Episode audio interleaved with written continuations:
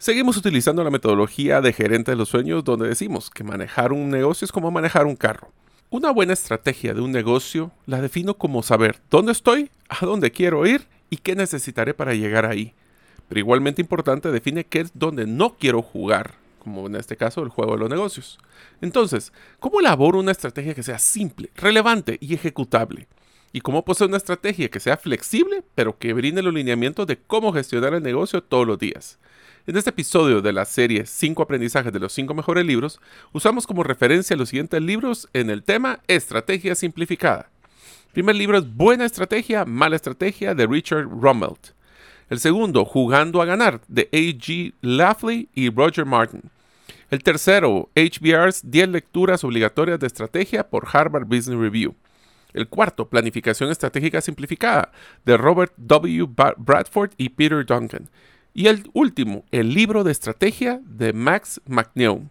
Espero que este episodio te sea de mucho valor. Soy Mario López Salguero, ex ejecutivo del mundo corporativo, ahora emprendedor en múltiples industrias como la aceleración de negocios, salud y bienestar, autogestión de documentos legales y plataformas basadas en blockchain. Cuando inicié mis emprendimientos hubiera ahorrado mucho tiempo y dinero de poseer a mano las competencias gerenciales y herramientas prácticas para manejar y acelerar mis negocios. Mi forma de devolver un poco de las bendiciones que he recibido en mi vida es este podcast, Gerente de los Sueños, que se enfoca en temas prácticos simples, relevantes y que puedas implementar hoy mismo. Aprenderemos la metodología comprobada para manejar y acelerar tu negocio, usando la analogía que manejar un negocio es como manejar un carro. La carretera es las necesidades del cliente. La meta es nuestro plan estratégico. Las llantas delanteras es nuestro propósito y plan operativo. Las llantas traseras que nos dan tracción son las ventas y mercadeo. El motor es nuestro talento humano y lo que soporta el carro es el chasis con nuestras áreas de soporte. La gasolina que utilizamos para mover el carro es el flujo de caja. ¿Y quién mejor que el conductor como líder de la organización, acompañado de los pasajeros que son los stakeholders o partes integrales del negocio? Cada semana te damos contenido de valor para que ganes en la carrera de los negocios y recuerda que mi sueño es que vivas tu vida con pasión, resiliencia y templanza. Iniciamos. Hola amigos, bienvenidos al episodio número 179 del podcast Gerente de los Sueños. Como saben, mi nombre es Mario López Alguero y uno de los aprendizajes de la filosofía estoica que me encanta es no controlas lo que sucede en tu exterior, solo controlas cómo respondes a estos hechos. Deseo agradecerte que nos escuches el día de hoy. Si todavía no eres parte de la comunidad de los sueños, puedes hacerlo suscribiéndote a nuestros correos electrónicos, uno a la semana, ya les prometí, ingresando a la página gerente de los sueños.com, diagonal podcast, o a través de nuestro listado de difusión de WhatsApp, enviando tu nombre al más 502, más 502 para aquellos que nos escuchan fuera de la frontera de Guatemala, y el número celular, 5017-1018. Repito, 5017-1018. Para llevar mi negocio a un futuro que sea próspero y que podamos crecer, necesitamos tener una estrategia que sea simple, relevante y ejecutable. Más sin embargo, nos gusta complicarnos las estrategias, nos gusta hacer muchas indicaciones, nos encanta hacer muchos eh, documentos, pero al final no estamos llegando a lo que nosotros queremos, que es saber dónde estoy, a dónde quiero ir y qué necesito hacer, pero también la disciplina de utilizar la estrategia como una guía en la toma de decisiones en el día a día. Hoy seguiremos en nuestra serie de cinco mejores libros, ahora cambiando de la parte de nuestra metodología de gerente de los sueños al enfoque a cuál es mi meta y esa es cuál es mi meta de mi carrera de los carros a través de nuestra planificación estratégica. Para esto utilizamos, como mencionamos, cinco libros que son los que logramos seleccionar para poder encontrar los mejores aprendizajes. El primer aprendizaje que encontramos en todos los libros fue que la esencia de una buena estrategia es el enfoque y la simplificación. Este principalmente lo encontramos en Buena Estrategia, Mala Estrategia de Richard Rummelt. Una buena estrategia versus una mala estrategia se diferencia en la claridad que poseemos. ¿Será que el proceso de realizar nuestro plan estratégico se realizó en una encerrona de todos los gerentes que definieron ciertas directrices estratégicas y lo que hicieron fue después hacer un comunicado a través de un correo electrónico para el resto de la organización?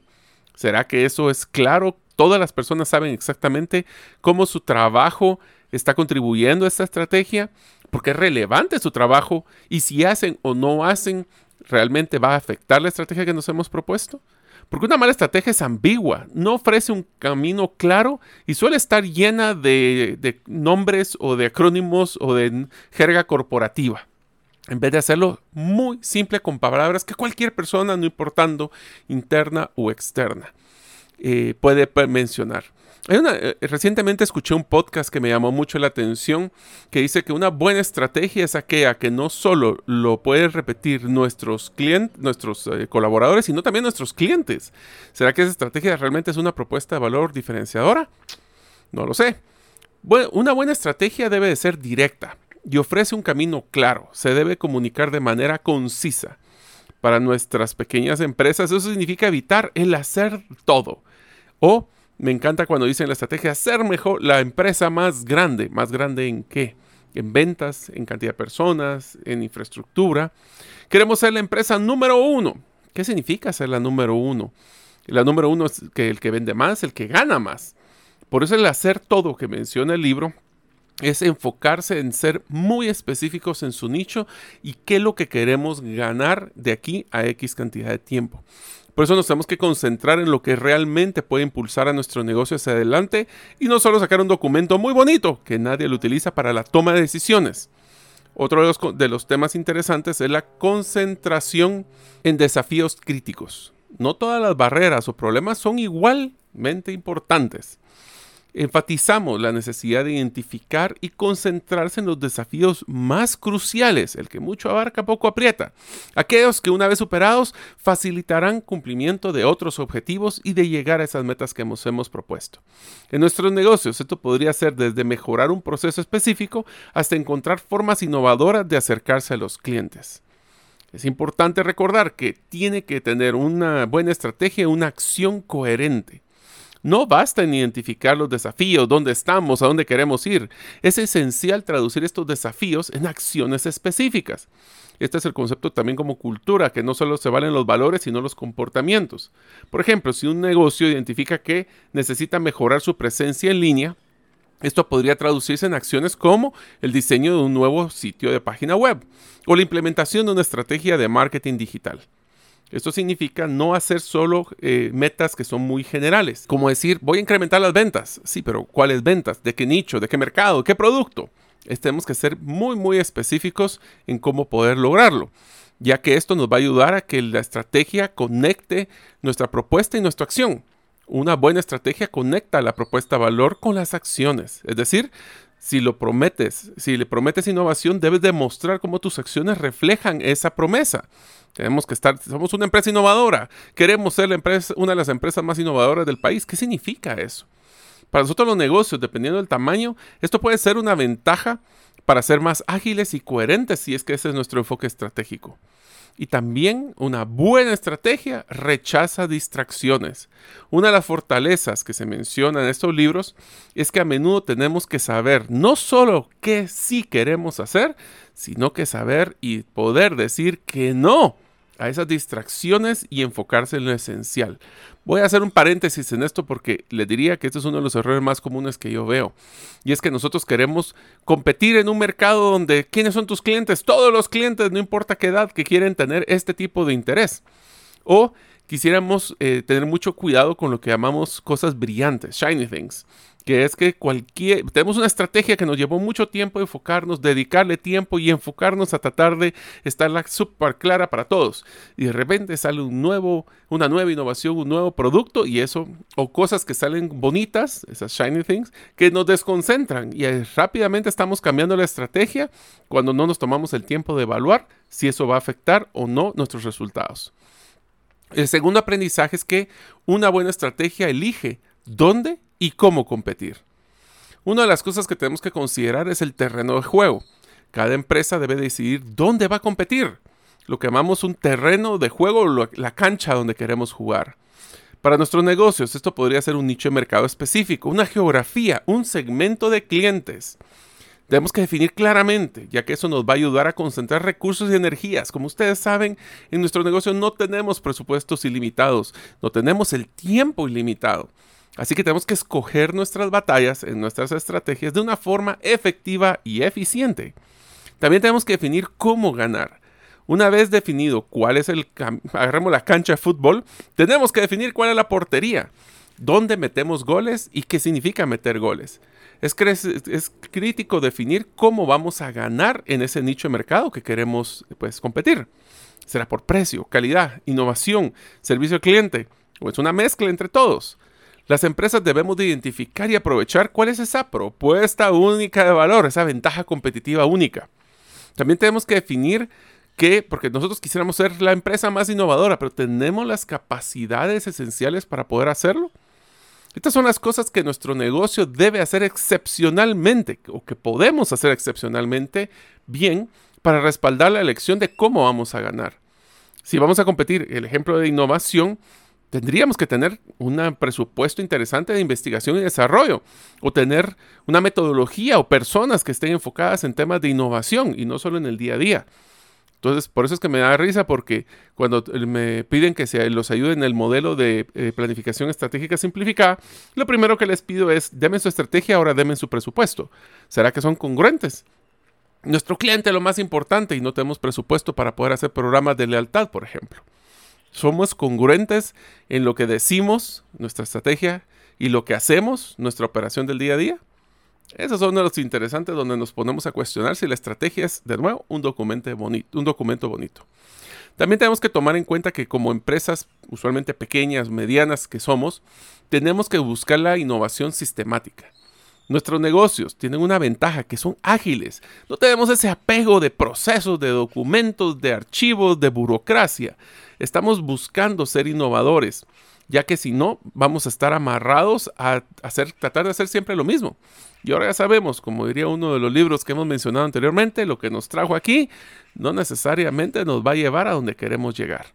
La tercera aprendizaje es que la estrategia tiene que ir más allá de la teoría. ¿Cómo? Pues una estrategia es una elección. Más allá de que toda la terminología, los libros, documentos, la estrategia realmente es una guía para tomar elecciones y decisiones. Las empresas, incluidas como nuestros negocios, tenemos que decidir que si esta es nuestra estrategia, qué vamos a hacer y qué no vamos a hacer y qué cosas son aceptadas dentro de esa estrategia y qué no. Voy a poner un ejemplo de la incongruencia en una estrategia. Nuestra estrategia es que el cliente es lo número uno. Mas, sin embargo, cuando nosotros estamos en las reuniones de altos ejecutivos, la respuesta siempre del presidente es, me dan los resultados de los números, no me importa qué hagan. ¿Es eso la congruencia que queremos tener? Por eso es que nuestras elecciones, nuestras decisiones, nuestras acciones determinarán la dirección y el futuro de nuestro negocio. En unos momentos continuaremos con el podcast Gerente de los Sueños. Ahora, unos mensajes de uno de nuestros patrocinadores que hace posible de que nosotros podamos publicar el podcast cada semana. ¿Te gustaría establecer si el invertir en criptomonedas es para ti? En el libro 10 razones para invertir en criptomonedas y 5 para no hacerlo, aprenderás de forma simple, amena y práctica los conocimientos básicos sobre esta forma de inversión. Adquiere el tuyo al WhatsApp 2433 4589 o en las principales librerías del país. Si vives fuera de Guatemala, búscalo en Amazon. Otra de las cosas que tenemos que tener claro en nuestra estrategia es esa propuesta única de valor, el Unique Value Proposition. Cada negocio debe tener claro lo que hace de una forma única y valiosa a sus clientes. ¿Qué ofrecemos que otros no pueden o no harán o no quieren hacer? Esa claridad es esencial para poder dirigir las acciones y decisiones de nuestro negocio a través de nuestra estrategia. Recalco que uno de los puntos más interesantes o más importantes realmente de tener una estrategia de negocio es alinear dicha estrategia a la operación. Una estrategia no es un documento o es un sueño inalcanzable, al revés, debe de ser una, no solo tenerlo en papel, sino que debe ser la guía de la operación diaria de las decisiones diarias que tomamos en los negocios. Por eso los procesos y las acciones de los colaboradores deben de estar alineados a la estrategia. Y aquí adicionaré otro punto. ¿Y los modelos de compensación están alineados realmente a las variables de la estrategia? ¿O estamos pidiéndole, por ejemplo, al equipo de ventas que venda, no necesariamente que sea rentable? Esto también significa que tenemos que tener un aprendizaje constante sobre nuestra estrategia. El mundo cambia todos los días y lo que funcionó ayer puede ser que no funcione mañana. Nuestros negocios deben de adaptar una mentalidad de aprendizaje constante, ajustando y adaptando la estrategia según sea necesario. Y para poder cerrar el círculo de este tercer aprendizaje es que tenemos que tener una cultura organizacional que sea el brazo ejecutor de la estrategia, ya que esto es esencial. Esto implica nuestros valores, creencias, comportamientos, modelos de compensación, escalas salariales, programas de desarrollo, están alineados y refuerzan las elecciones estratégicas que hemos realizado. Les dejo para que la piensen. El cuarto aprendizaje es descomplicar la planificación estratégica. ¿Cómo lo vamos a hacer? Con los siguientes, eh, componentes de una buena estrategia. La primera es tener claro la misión, visión de una forma simplificada. Y yo les diría que podemos inclusive sumar esas dos a un modelo de propósito. El propósito es lo que hace que las personas se enamoren y compartan ese enfoque con la organización. Es cuando se alinean los valores organizacionales y los valores personales. Una visión clara describe el futuro que deseamos de la organización. Pero de nuevo, no cometan errores diciendo que una visión es queremos ser los más grandes, queremos ser los mejores. una buena visión son tres objetivos estratégicos que sean medibles y alcanzables para poder tener claro hacia dónde vamos. Y una misión describe el propósito fundamental de por qué estamos aquí. En unos negocios tenemos que definir esto de una forma simple y clara. Esto quiere decir una misión y una visión claras, no más de un párrafo de tres líneas. No más que eso. También tuvimos que haber hecho un FODA simplificado. ¿Qué significa un FODA? Es donde definimos cuáles son las fortalezas de nuestros negocios actuales, cuáles son las debilidades, que son eh, lo que nos está pues teniendo ciertos retos, cuáles son esas oportunidades que podemos aprovechar o esas amenazas. Es una de las estrategias muy sencillas para poder saber como punto base hacia dónde queremos ir. Esto puede ser una herramienta poderosa para identificar esas áreas donde me tengo que enfocar y también áreas donde hay un potencial crecimiento o riesgo. Una vez que tenemos esto, tenemos que hacer smarter. Y se recuerdan en el episodios anteriores cómo tener objetivos claros y medibles. Los objetivos claros. Las empresas no podemos distanciarnos de hacer objetivos generales. Estos tienen que ser específicos, medibles, alcanzables, relevantes y tener tiempo. ¿Le suena como smart? Bueno, pues así tenemos que hacer nuestros objetivos. También tenemos que poseer adaptabilidad. La ventaja, de nuevo, de nuestros negocios es la capacidad de adaptarse rápidamente. Imagínense, si una planificación estratégica de una corporación multinacional requiere que todos los gerentes de todos los países se reúnan para poder hacer una actualización, de aquí que coordinan ese viaje, una empresa pequeña o mediana podría haber hecho ese cambio radical y ganarles en ese proceso de adaptabilidad. Y finalmente, ¿cómo podemos hacer realmente una buena estrategia? A través de un modelo inclusivo. Involucremos a todo el equipo. Una planificación estratégica no debe ser una actividad solitaria, no es en el Olimpo. Debemos de involucrar a todos los miembros que se sientan parte de esa estrategia. Yo fui partícipe y por ende no se vale que yo pueda eh, tener un rechazo a dicha estrategia o sentirme que no fui parte de ella. Esto también nos va a brindar nuevas perspectivas y garantizar que la implementación va a ser más fluida, porque todas las personas, o por lo menos la mayoría de las personas, puedan contribuir y dar su punto de vista. También es importante saber de que si nosotros no hacemos esto, es altamente probable que a la hora de ejecutar una estrategia tengamos resistencia activa o pasiva. Y de otro, el, quinto aprendizaje es para tener una buena estrategia, tenemos que ser congruentes entre la estrategia y las acciones. Para esto tenemos que tener adaptabilidad estratégica. El mundo de los negocios es dinámico, por lo que funcionó ayer ya sabemos que no funciona mañana, y por eso tenemos que ser adaptables. Pero les hago una pregunta, ¿será que si cambian variables en nuestra estrategia, deberíamos estar cambiando estrategia cada semana o cada mes? Allí es donde existe el concepto del qué y el cómo. Una buena estrategia dicta hacia dónde queremos ir, el qué queremos hacer. Ahora, tenemos que ser sumamente flexibles en el cómo lo hacemos, porque si tal vez una promoción de 2 por 1 que estuvimos sacando cada semana funciona muy bien, pero ahora todos los competidores la copian, tenemos que cambiar el cómo llegar a nuestra meta de ventas y de rentabilidad. Eso es lo que significa tener una buena estrategia y tener esa ventaja competitiva de agilidad. De nuevo, eso nos va a ayudar a poder hacer pivoteos rápidos para que las condiciones que están cambiando, nosotros cambiemos igual de rápido. También tenemos que tener claro que una estrategia es una historia continua. En lugar de ver una estrategia como un plan estático, es útil verla como una narrativa en evolución. Esta perspectiva ayuda a las empresas a mantenerse centradas en sus objetivos principales, mientras adapta su qué y cómo enfoque eh, en cómo están cambiando las circunstancias de mercado.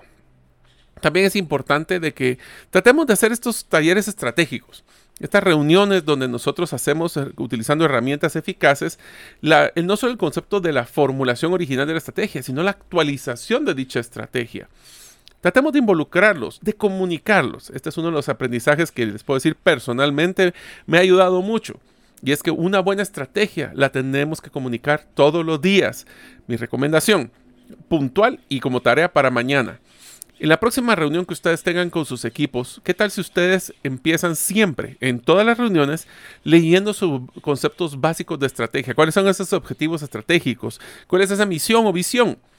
¿Por qué? Porque entonces todo lo que se hable en esa reunión debería de ir alineada y esas estrategias deberían de hacer el balance de la toma de decisiones de lo que se haga en el día a día. Si nosotros leemos la estrategia una vez al año, porque entre tal lo hacemos en el reporte final, no es una estrategia de ejecución, es un bonito documento. Y por eso también tenemos que darle a la hora de tener esas reuniones constantes, donde somos inclusivos en las opiniones y las perspectivas vamos a crear ese sentido de propiedad y compromiso, que es lo que queremos de todos los colaboradores. También otra cosa es que para poder crear una buena estrategia a largo plazo, dentro de las estrategias deberían de existir esos quick wins, esas, esas em, como metas de a corto plazo que van a generar esa inercia y tracción. Por eso es que tenemos que tomar eh, la decisión de basar esa estrategia en datos y en evidencias. Por eso es que me da risa cuando nosotros, nuestra estrategia es duplicar las ventas. Ok, ¿de dónde sacaste que podrías duplicar las ventas? Tienes la capacidad instalada, tienes a la gente, tienes el producto, tienes el capital, o es simplemente porque sonó bonito.